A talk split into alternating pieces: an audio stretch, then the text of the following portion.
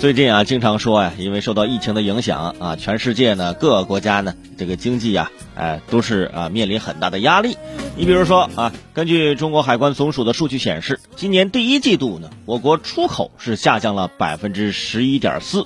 呃，虽然说我们这出口下降了这个数啊，但是在某些领域，嗯，我们现在这个出口的增长。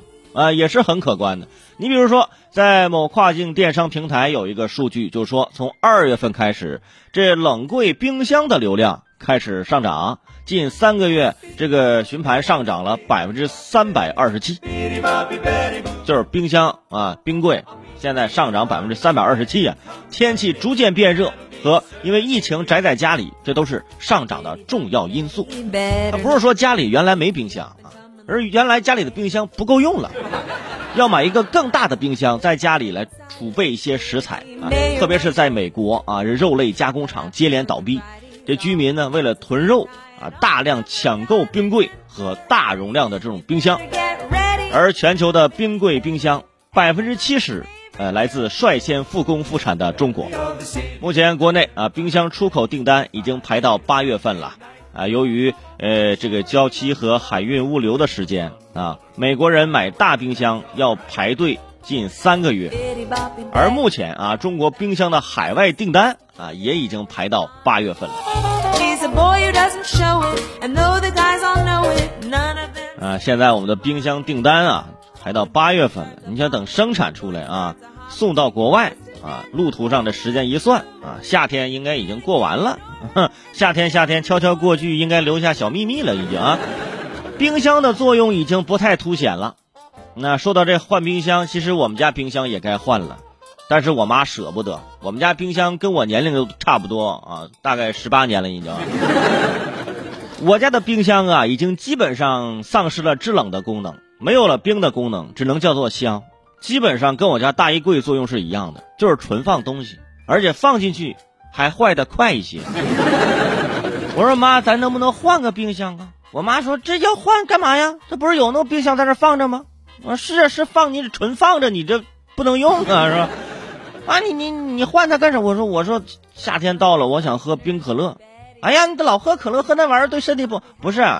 这个百事出的新的桂花味可乐，我觉得很好喝，你不想尝一下吗，妈妈？啊，那那那买个冰箱吧，对不对？感谢百事可乐。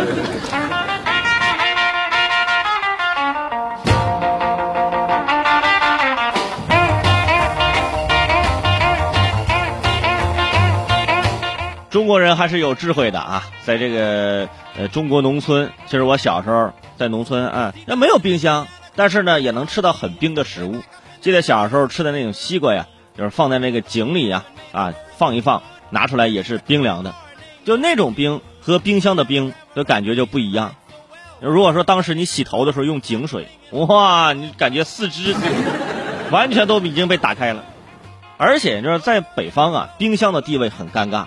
小时候为了省电，冬天我们家冰箱是不开的，东西全放阳台，天然冰箱，吃什么东西阳台拿就可以了。每年就夏天那么几个月开下冰箱，啊，跟暖气一样，都是季节性很强的家用电器，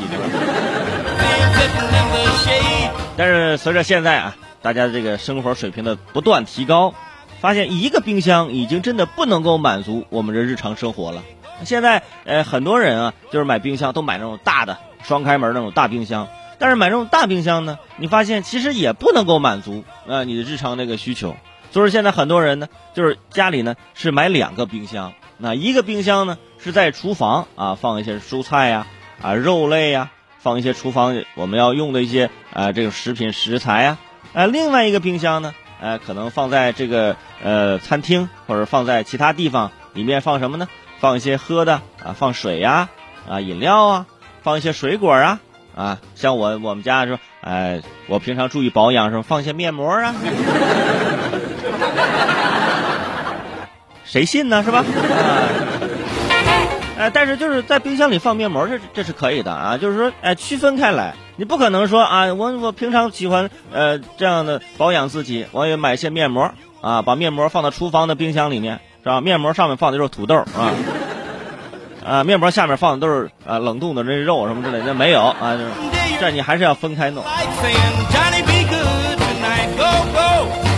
而说到这冰箱、冰柜什么的啊，有些朋友又开始问那个一个比较就老的一个问题，就是为什么你你看啊这个冰箱啊，它其实就是一个柜子，它为什么叫冰箱呢？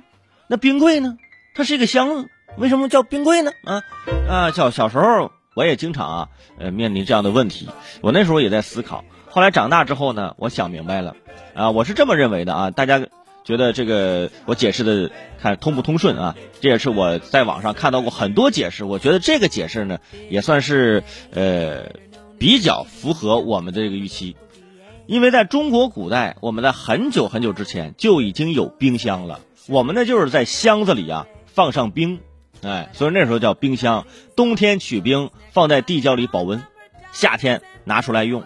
哎，后来呢？当这个现在这种冰箱呢传入中国的时候，因为它的功能啊，类似于古代我们那时候取冰的那种真专门放冰的那种箱子，类似于古代的那种冰箱，但是呃插电就可以用了，所以说呢就叫电冰箱。后来这柜子形状的冰箱出现，但是因为电冰箱的名字已经被占用了，只好叫电冰柜。对，这是只是网上众多解释当中的其中一个啊。但是我看完其他的解释，我觉得就这个呢，我还是比较信服的，因为其他那些更扯，是吧？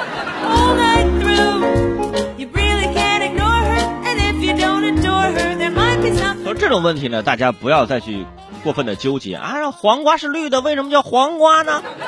是不是？这个你问你问我，我问谁呀？是不是？